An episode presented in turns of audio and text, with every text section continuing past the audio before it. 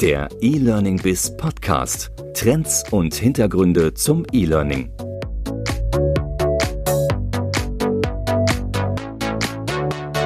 Herzlich willkommen zum E-Learning Biz Podcast. Mein Name ist Andreas Bersch. In diesem Podcast spreche ich mit Experten aus Wissenschaft und der Praxis zum Thema Corporate Learning und betriebliche Weiterbildung.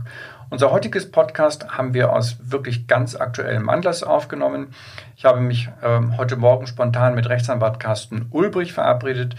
Es ist, ähm, die Ausgangslage ist die, dass gestern der Europäische Gerichtshof das sogenannte Privacy Shield gekippt hat in einem Verfahren zwischen Facebook und der irischen Datenschutzbehörde. Und das hat doch ganz erhebliche Auswirkungen auf die E-Learning-Branche, weil eben im E-Learning doch, doch eine große Zahl, ein großer Anteil von Systemen eingesetzt wird, wie LMS oder andere Systeme, wie auch Webinarsysteme, die eben von Anbietern außerhalb der EU betrieben werden, vor allem auch der USA. Und genau das ist das Problem oder kann das Problem sein.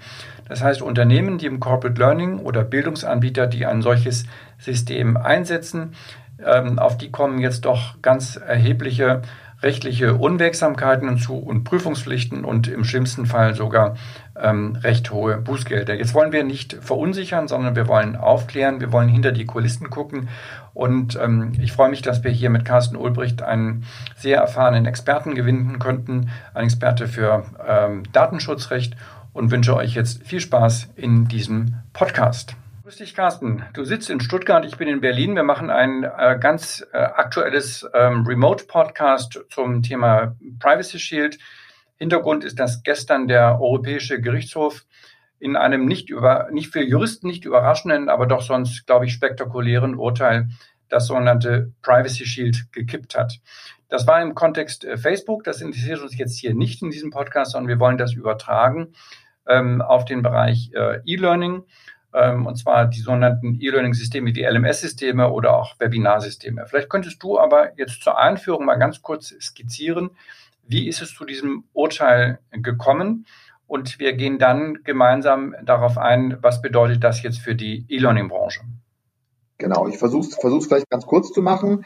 Ähm, das Problem ist, immer dann, wenn ich als Unternehmen aus der Europäischen Union personenbezogene Daten ins nicht-europäische Ausland übertrage, zum Beispiel die USA, ist es meine Aufgabe sozusagen für ein angemessenes Datenschutzniveau zu sorgen. Also das heißt, da gibt es gewisse Safeguards oder ähm, Transferinstrumente, die sozusagen auch im Ausland ein angemessenes Datenschutzniveau herstellen, so wie die Europäische Union es nun mal will. Und da gibt es verschiedene Werkzeuge. Es gibt zum Beispiel das Privacy Shield, es gibt zum Beispiel die EU-Standardvertragsklauseln. Und was gestern entschieden wurde, ist, dass dieses Privacy Shield eben auf keinen Fall mehr ausreicht, Grund war, dass der Europäische Gerichtshof gesagt hat, in den USA gibt es so viele Überwachungsgesetze, die quasi gar nicht äh, gewährleisten können, dass ähm, ein angemessenes Datenschutzniveau herrscht, ein Datenschutzniveau herrscht, selbst wenn sich ein Unternehmen diesem Privacy Shield unterworfen hat. Ja, und das war quasi die Kernaussage. Also alle Datentransfers, die heute noch auf äh, EU Privacy Shield basieren, sollte man auf jeden Fall angehen. Ähm, und das gilt natürlich auch im Bereich des E-Learning. Genau, und, und jetzt müssen wir das ja mal versuchen, sozusagen in die Welt des E-Learning zu übersetzen.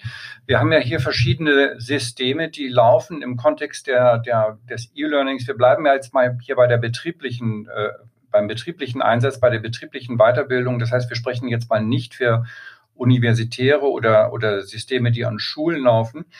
Ähm, und wir sprechen hier im Prinzip über zwei Anwendungsszenarien, zwei, zwei Typen. Das eine sind die Unternehmen selbst, die unternehmensintern E-Learning anbieten. Das bezeichnen wir als Corporate Learning.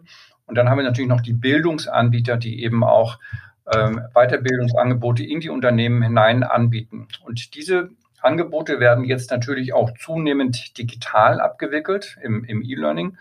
Und das hat natürlich jetzt durch Covid-19 äh, nur mal jetzt auch für dich nochmal zur Einführung eine, eine, neue Wende bekommen, dass da in den letzten Wochen natürlich sehr viel auch über Live-Konferenz Tools geschult wurde, also über Zoom und Microsoft Teams.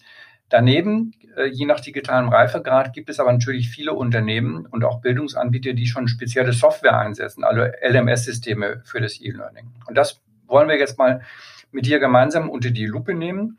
Ähm, wir fangen vielleicht mal an mit den LMS-Systemen. Wir stellen uns jetzt sozusagen ein typisches ähm, LMS-System vor, was in Amerika gehostet wird. Und was jetzt hier von einem Unternehmen oder von einem Bildungsanbieter eingesetzt wird. Und auf diesem LMS werden ja dann eben, das ist ja gar keine Frage, persönliche Daten gespeichert, nämlich die, die Daten der, der Lernenden. Das können jetzt Mitarbeiterdaten sein oder Kundendaten. So, und jetzt war ich auch ein bisschen äh, breit in der Einführung. Wo können denn jetzt hier rechtliche Probleme aus diesem Urteil entstehen? Genau, ich mach, mach's, versuch's möglichst konkret zu machen. Und zwar, ich habe auf meinem Blogbeitrag so ein kleines Prüfungsprozedere mal abgebildet und das gehen wir jetzt mal durch. Also ich, quasi Lehranbieter, sage ich jetzt mal, ähm, die Frage ist, gebe ich Daten von meinen Teilnehmern in die USA weiter oder in ein anderes nicht-europäisches Land? Und erst dann entsteht das Problem. Also wenn ich jetzt quasi europäische, deutsche Serveranbieter oder was nehme, insoweit werden die immer wieder als vorteilig äh, vorgestellt, dann habe ich ein Thema erstmal, noch kein Problem, aber ein Thema. Weil immer dann, wenn ich personenbezogene Daten ins nicht-europäische Ausland weitertrage, muss ich als Anbieter in deinem Beispiel dafür Sorge tragen, dass die Daten dort ein angemessenes Datenschutzniveau haben. Und für dieses Datenschutzniveau gibt es sogenannte Transferinstrumente. Es gibt also verschiedene Möglichkeiten, wie ich ein angemessenes Datenschutzniveau herstelle. Und jetzt referenziere ich zu dem, was ich vorhin gesagt habe. Bisher gab es das EU-US Privacy Shield, es gab die EU-Standardvertragsklauseln, es gab die sogenannten Binding Corporate Rules und es gab noch ein paar Sonderregelungen. Und seit gestern kann man diese EU Privacy Shield eben nicht mehr verwenden. Warum ist das problematisch? Weil viele dieser Hoster oder Anbieter in den USA früher gesagt haben, das ist doch alles kein Problem, ihr könnt mir die Daten ruhig geben, weil ich unterliege ja dem EU-US äh, Shield. Das können sie seit gestern nicht mehr sagen oder ich kann als Anbieter nicht mehr mich darauf berufen, sondern ich muss dann schauen, habt ihr ein anderes Transferinstrument, was ihr mir anbieten könnt, dass ich weiter sicher sein kann, dass die Daten bei euch sicher sind. Und wie gesagt, seit gestern, also jeder, das heißt, jeder muss seine ja, Dienstleister prüfen, muss gucken, auf welcher Grundlage geht man denn eigentlich meine Daten ins nicht-europäische Ausland, in die USA. Wenn es das äh, Privacy Shield ist, muss man auf jeden Fall handeln. Wenn es die EU-Standardvertragsklauseln sind, dann muss man sich ein bisschen genauer anschauen, dazu kommen wir vielleicht. Aber das ist, wie gesagt, unmittelbarer Handlungsbedarf. Alles, was jetzt auf EUs äh, Privacy Shield basiert, ist seit gestern nicht mehr ausreichend und darum sollte man sich kümmern. Gut, und der Handlungsbedarf liegt ja jetzt auch ähm, nicht nur bei dem amerikanischen Anbieter, sondern eben auch bei dem deutschen ähm, Unternehmen oder Bildungsanbieter. Das heißt, wenn ein, ich sage jetzt mal, ein Mittelständler ein, ein in, Amerika in den USA betriebenes LMS-System einsetzt, dann muss er sich selbst darum kümmern, ob dieser äh, Partner von ihm, der Softwareanbieter, ähm, da eine entsprechende Lösung anbieten kann. Andernfalls droht dem deutschen Unternehmen Genau, dann droht ein drohende Folgen. Aber ich will es in Datenschutzsprech übersetzen. Bei uns Juristen ist immer die Frage, wer ist die verantwortliche Stelle? Und verantwortliche Stelle ist der, der die Daten hat und nimmt und sie seinem Dienstleister gibt. Das heißt, um bei deinem Beispiel zu bleiben, wenn ich ein Unternehmen bin und solche Tools einsetze, egal ob es jetzt Videoconferencing ist oder LMS, völlig egal, da bin ich ja die verantwortliche Stelle. Ich entscheide, ich gebe die Daten meiner Mitarbeiter, angefangen von E-Mail-Adressen, aber natürlich auch irgendeine Kommunikation, die da stattfindet, gebe ich einem anderen äh, Dienstleister. Bei uns im Datenschutzsprech heißen die oft Auftragsverarbeiter. Das sind Unternehmen, die die Daten ja nicht für eigene Zwecke, sondern in meinem Auftrag verarbeiten. Und jetzt sind wir genau bei deiner Frage. Dafür bleibe ich natürlich verantwortlich. Wenn ich Dienstleister einsetze, ist es meine Aufgabe als Auftraggeber dieser Dienstleister, dafür Sorge zu tragen, dass die Daten dort sicher sind. Und das, wie gesagt, ist in Europa nicht so sehr das Problem. Ähm, da gibt es andere Maßnahmen, aber außerhalb der Europäischen Union ähm, muss ich eben ein angemessenes Datenschutzniveau gewährleisten mit diesen Tools, die ich vorhin gesagt habe. Ähm, genau, das ist eben so die große Herausforderung, weil viele der Anbieter natürlich aus den USA kommen. Wir haben dann ja möglicherweise ein, ja, oder das ist genau die Frage, die sich jetzt natürlich unsere Hörerinnen und Hörer stellen, wenn sie aus dem Unternehmensbereich kommen oder aus dem, bei einem Bildungsarbeiter, äh, Bildungsanbieter arbeiten. Wie schnell müssen sie jetzt agieren und wie gründlich müssen sie diese Prüfung vornehmen? Und äh, auch schon mal mit Blick auf die Keule, wie hoch sind denn möglicherweise die, äh, die Bußgelder, die dort drohen? Ein paar von den Dingen, die du gerade gefragt hast, sind ein bisschen unwägbaren im Moment. Ein paar Sachen kann man schon konkret was sagen. Die Datenschutzbehörden haben gestern schon erste Stellungnahmen in Deutschland ähm, auf ihre Webseiten gesetzt und weil auch die Frage war, okay, was ist denn jetzt so eine Umsetzungsfrist, Karenzzeit? Und die Datenschutzbehörden sagen, nö, es ist seit gestern klar, sozusagen, dass das eigentlich schon immer rechtswidrig war. Die DSGVO sieht keine Karenzzeit vor. Also muss mal ganz, ganz böse zu sagen, eigentlich müsste man sich heute drum kümmern. Aber das ist natürlich nicht realistisch, ja. Und natürlich sind die Datenschutzbehörden, ähm, wir haben viel mit Datenschutzbehörden zu tun, agieren die meisten normalerweise mit Augenmaß. Das heißt, man wird nicht davon ausgehen müssen, dass das nächste Woche umgesetzt ist. Aber ein gewisser, gewisse Priorisierung ist schon dahinter. Man sollte sich schon sehr zeitnah darum kümmern, weil es natürlich durch alle Medien ging. Wer jetzt Wissen von diesem Urteil und mit diesem Medienecho nicht agiert, dem wird man nicht nur Fahrlässigkeit, sondern sogar Vorsatz vorwerfen können. Wenn ich jetzt weiß, das ist nicht in Ordnung und ich mache einfach weiter und die Datenschutzbehörde bekommt es raus, dann sind wir genau in dem Thema, was du gesagt hast. Dann reden wir natürlich auch über Bußgelder. Bußgelder der DSGVO haben viele Leute mitbekommen, zwischenzeitlich relativ hoch. Da gibt es einen Artikel 83 DSGVO, der bestimmt, wann Bußgelder vergeben werden sollen und wie Bußgelder vergeben werden sollen. Ja, und die, ähm, da steht zum Beispiel drin, es kommt entscheidend darauf an, ob das Unternehmen vorsätzlich oder fahrlässig dagegen verstößt.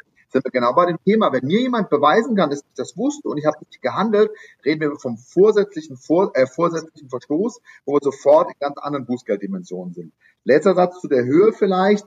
Das ist ähm, sehr unterschiedlich weil die Bußgelder umsatzbasiert sind. Das heißt, ich kann dir die Frage gar nicht abstrakt beantworten, sondern die Frage ist, äh, man wird unterscheiden müssen zwischen, wenn Daimler das macht, reden wir über hohe Bußgelder, weil hohe Umsätze, ja.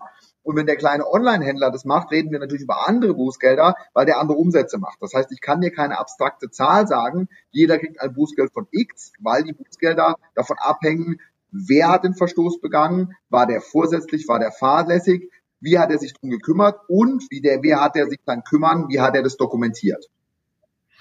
Jetzt lass uns das noch mal ein bisschen pragmatischer betrachten und äh, wir versetzen uns jetzt mal in die Rolle eines Personalverantwortlichen. Ich bleibe mal zunächst bei den äh, Szenario Corporate Learning in einem Unternehmen.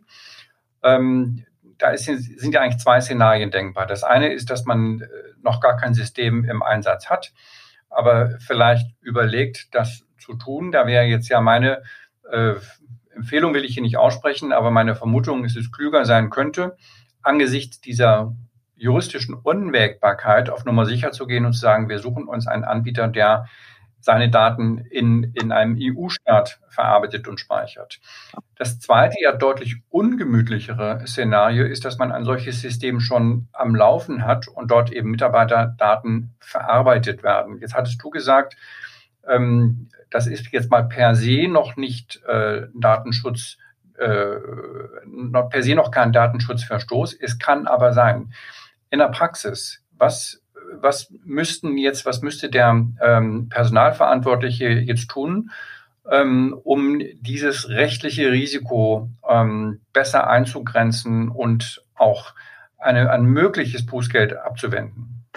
Also um es erstmal ganz hart zu formulieren, wer kommende Woche personenbezogene Daten seiner Mitarbeiter oder von Kunden an Anbieter aus den USA gibt, die nur das auf Privacy Shield basieren, der begeht einen Datenschutzstoß. Also um das auch nicht zu beschönigen. Ja, also das muss man einfach mal ganz klar so sagen. Ja, das heißt, ähm, trotzdem bin ich jemand. Ähm, wir beraten Unternehmen natürlich, versuchen wir pragmatisch zu sein und natürlich macht der Datenschutz viel kaputt und die müssen weiterarbeiten. Das ist gar keine Frage. Und jetzt sind wir bei dem, was du eigentlich auch schon gesagt hattest. Es gibt verschiedene Risikostufen. Es gibt die safe Variante, wenn mich jemand fragen würde, Herr Urbis sagen, wir sind sehr konservativ, wir wollen auf jeden Fall sichere Variante, dann würde ich sagen, hören Sie auf mit amerikanischen Anbietern. Suchen Sie sich einen Anbieter, der entsprechende Werkzeuge anbietet innerhalb der Europäischen Union, innerhalb von Deutschland. Also muss nicht Deutschland sein, Europäische Union reicht natürlich. Ähm, wir haben dann angemessenes Datenschutzniveau und Sie ersparen sich diesen ganzen Ärger. Das wäre sichere Stufe bisschen riskanter, aber aus meiner Sicht trotzdem noch gut vertretbar wäre zu sagen, suchen Sie sich einen Anbieter, der gerne außerhalb der Europäischen Union sitzt, der aber nicht Privacy Shield zertifiziert arbeitet, sondern Ihnen den Abschluss der EU-Standardvertragsklauseln anbietet. Ich nenne mal ein Beispiel, auch ohne Werbung zu machen zu wollen, verschiedene Videoconferencing-Tools geprüft. Zoom zum Beispiel. Zoom bietet mir die Standardvertragsklauseln an. Zoom sagt nicht, wir sind Privacy Shield zertifiziert, sind sie vielleicht auch, aber ist jetzt nicht mehr wichtig, ja, sondern sie bieten die EU-Standardvertragsklauseln an. Also wer ein bisschen mutiger ist und sagt, naja, ich möchte trotzdem diese coolen Tools aus den USA und nicht äh, so, so, so teilweise nicht so äh, usability-freundliche Werkzeuge, die teilweise in Europa und Deutschland angeboten werden, ähm, der würde dann sagen, okay, da sucht jemand aus, der die EU-Standardvertragsklauseln anbietet. Da gibt es immer noch ein paar Restrisiken, aber aus meiner Sicht ist das Risiko da im Moment relativ gering. Und wer, wie gesagt, wer weiter ein Risiko gehen oder wer bereit ist, ein Risiko zu gehen, der bleibt bei den alten Tools und sagt, ist mir egal, was der EuGH gesagt hat. das würde ich tatsächlich für relativ riskant halten im Moment. Jetzt hast du ja schon gesagt, das Ganze basiert auf der Auftragsdatenvereinbarung zwischen dem Unternehmen als Auftraggeber und dem, dem Softwareanbieter, als zum Beispiel dem Webinaranbieter oder dem LMS-Anbieter. Kann ich denn in dieser Auftragsdatenvereinbarung einsehen, worauf das basiert, ob das auf dem äh, Privacy Shield basiert oder auf einer EU-Standardvertragsklausel und ähm, ist dann jede EU-Standardvertragsklausel ausreichend oder gibt es da auch noch äh, verschiedene, noch, noch Restrisiken, dass die vielleicht nicht ausreicht? Also Anbieter aus den USA oder andere Länder, wie gesagt, wir reden immer über die USA, aber es gilt für andere Länder außerhalb der EU äh, genauso, was wir hier alles sagen. Trotzdem ist USA natürlich als Anbietermarkt relativ wichtig. Ja, äh, es ist genauso wie du sagst, wenn ich Anbieter bin und möchte EU-Kunden gewinnen, muss ich ihnen verschiedene Fragen beantworten können in meinen Verträgen. Zum einen muss ich ihnen einen Auftragsverarbeitungsvertrag anbieten, genau wie du richtig gesagt hast, und zum zweiten muss ich da reinschreiben, wie ich ein angemessenes Datenschutzniveau gewährleisten möchte. Und bei manchen steht da drin EU-US Privacy Shield die würde ich halt jetzt streichen sozusagen von der Liste. Und bei anderen steht eben drin, äh, wir haben die EU-Standardvertragsklausel, die bieten wir die hier wie folgt an. Das ist tatsächlich ein Standardvertrag und der muss auch diesem Standard entsprechen. Ich habe gestern tatsächlich auch einen Fall geprüft, das ist kein, das ist jetzt nicht E-Learning, sondern im anderen Bereich, das ist auch ein Anbieter, der hat Teile des Standardvertrags kopiert, hat aber Teile modifiziert. Und dann sage ich, das reicht halt auch nicht aus. Also dieser Standardvertrag muss halt auch dann dem Standardvertrag der EU entsprechen. Ähm, und dann, wie gesagt, darf ich das. Und Deine Frage war völlig richtig. Das muss sich aus den Verträgen ergeben und die diese, diese Anforderung nicht gewährleisten, wie gesagt, die bergen jetzt eben ein Risiko. Nun hast du ja eingangs gesagt, der Fall ist dadurch ausgelöst worden, dass das Recht oder das Datenschutzniveau nicht gelebt wurde. Wie ist denn das hier bei den EU-Standardsvertragsklauseln? Muss ich dort als Unternehmen oder als Bildungsanbieter auch noch überprüfen, nicht nur, ob eine solche Standardvertragsklausel ähm, existiert, sondern auch darüber hinaus noch überprüfen, ob sie auch gelebt und eingehalten wird durch meinen Dienstleister. Ja, der EuGH hat gestern eine, ein bisschen auch eine politische Entscheidung getroffen. Er hat da dieses, dieses Abkommen gekippt, also Privacy Shield 3 nicht mehr. Er hat sich aber, ich sage es mal ein bisschen vorsichtig, nicht getraut, die Standardvertragsklausel zu kippen. Weil die Standardvertragsklausel ist ein Standardvertrag, den sich die EU ausgedacht hat. Es wäre frech gewesen, wenn die Gerichte jetzt sagen, ihr äh, äh Pfeifen sozusagen von der Europäischen Kommission, ihr macht Verträge, die reichen aber gar nicht aus. Das haben sie sich nicht getraut. Und deshalb haben sie im Grunde gesagt, diese Standardvertragsklauseln reichen grundsätzlich aus, aber sie müssen natürlich gelebt werden. Wenn sozusagen das jeweilige nationale Recht stärker ist und diesen Standardvertragsklauseln entgegensteht, dann haben wir trotzdem ein Problem. Und leider ist es in den USA genauso. Ähm, also selbst wenn ich jetzt mit meinem äh, Anbieter so, so Standardvertragsklauseln vereinbare, der aber nach dem nationalen Recht irgendwelche Daten rausgeben muss, da nützt mir der schönste Vertrag nichts. Und das deutet der EuGH gestern nur an in dem Urteil. Er sagt also, na ja, ihr müsst gucken, dass ihr den Vertrag habt und müsst aber schon auch schauen, ob in dem Land und bei dem Datenempfänger auch gewährleistet ist, dass der sich auch an diesen Vertrag hält. Das weiß leider im Moment noch keiner so genau, wie das gehen soll. Aber natürlich, wenn ich sehe, das ist jetzt ein großer Telekommunikationsanbieter und der überliegt, unterliegt da irgendwelchen Überwachungsgesetzen in den USA, dann darf ich da durchaus Zweifel haben, dass mein, äh, dass wenn es darauf ankommt, dass der sich an meinen Vertrag hält. Und das ist das der EuGH an. Sollte das der Fall sein, und das ist jetzt genau wieder der Facebook-Case, Facebook USA unterliegt diesen Überwachungsgesetzen. Wir müssen annehmen, dass der, Europä dass der amerikanische Staat auf diese Daten zugreifen kann. Und deshalb darf sich Facebook Ireland eben nicht darauf verlassen, dass die Facebook USA sich daran halten und dann deutet der EuGH an, dann muss man zusätzliche Maßnahmen treffen, um eben doch vielleicht ein gemessenes Datenschutzniveau zu gewährleisten. Und das ist ja, wie du sagst, genau die Argumentation jetzt auch von dem klageführenden Max Schrems, der sagt, ähm, das funktioniert so nicht, weil die USA eben auf diese Daten zugreifen. Jetzt übertragen wir das mal wieder auf den Bereich des E-Learning. Ich habe da also als Unternehmen oder als Bildungsanbieter einen LMS laufen, ähm, wo die Daten in den USA verarbeitet werden. Ähm, jetzt ist es ja so, habe ich das jedenfalls verstanden, dass die Überwachungsmöglichkeiten, Überwachungsrechte der, der Amerikaner ähm, nicht auf jede Dienstleistung so stark anwendbar sind wie im Fall Facebook. Also Facebook ist eine Kommunikationsdienstleistung, wo offenbar die Überwachungsmöglichkeiten sehr stark sind. In anderen Bereichen ist das ja möglicherweise etwas eingeschränkt. Wie ist denn das jetzt hier aus deiner Sicht für den Bereich des E-Learning zu betrachten? Wobei auch hier nochmal ein Blick in die Funktionalitäten von solchen Softwareprogrammen. die haben oft ja auch Kommunikationskomponenten drin. Das heißt, eine Mailing-Funktion oder einen Anschluss ans CRM. Ähm, und ähm, da werden ja oft dann auch von diesen LMS-Anbietern wiederum Cloud-Dienste verwendet. Und so wie ich es verstanden habe, sagt der Max Schrems, in dem Moment, wo der Softwareanbieter die Daten in einer US-Cloud äh, speichert, dann ist sowieso die Überwachungsmöglichkeit des, ähm, der NSA oder des amerikanischen Staats gegeben. Genau. Also wir bewegen uns jetzt natürlich in den Tiefen des amerikanischen Rechts, weil wir uns die Frage stellen müssen, welche Gesetze bieten denn Möglichkeiten der Überwachung. Und da muss man vielleicht zuvorderst das sogenannte den Foreign Surveillance Act nennen. Also das ist so ein Überwachungsgesetz, sage ich jetzt mal.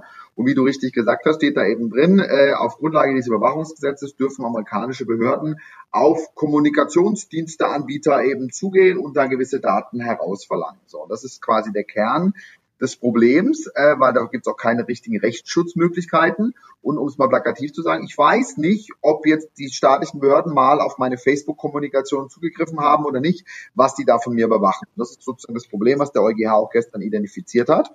Und jetzt sind wir genau bei deinem Thema. Jetzt müssen wir uns die Frage stellen, na ja, wenn ich jetzt so einen äh, LMS-Anbieter in den USA äh, beauftrage, unterfällt denn der diesem Foreign Surveillance Act?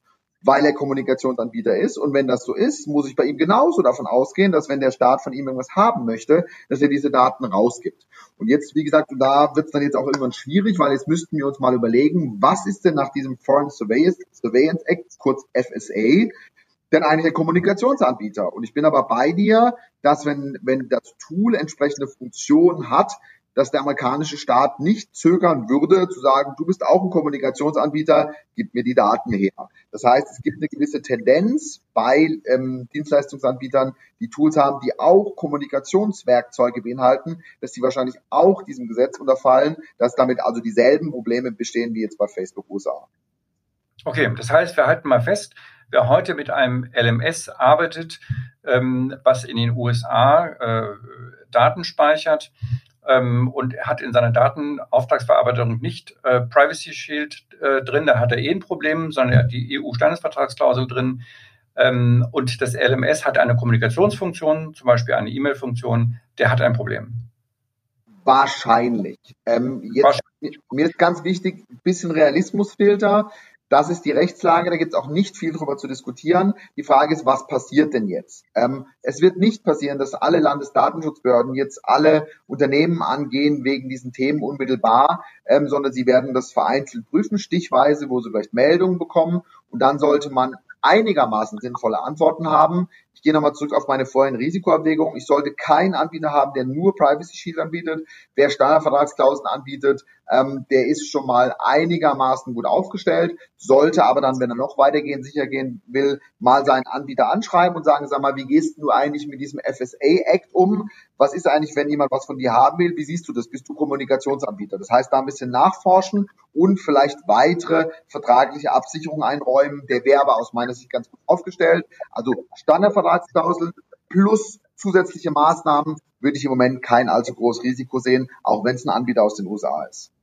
Gut, okay. Also jeder, der solche Systeme einsetzt, geht jetzt am besten zu seinem Datenschutzbeauftragten im, im Unternehmen und, und übergibt das dem zur Prüfung. Vielleicht noch eine letzte Frage. Wir wollten es ja auch äh, kurz halten. Wir haben jetzt sehr stark über LMS-Systeme gesprochen.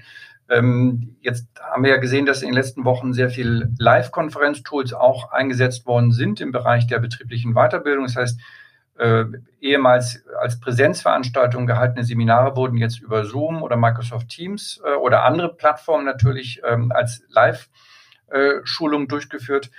Haben wir hier die ähnliche, die gleiche Herausforderung oder siehst du da ein bisschen weniger äh, Gefahr, weil die, weil möglicherweise gar nicht so viele persönliche Daten gespeichert werden?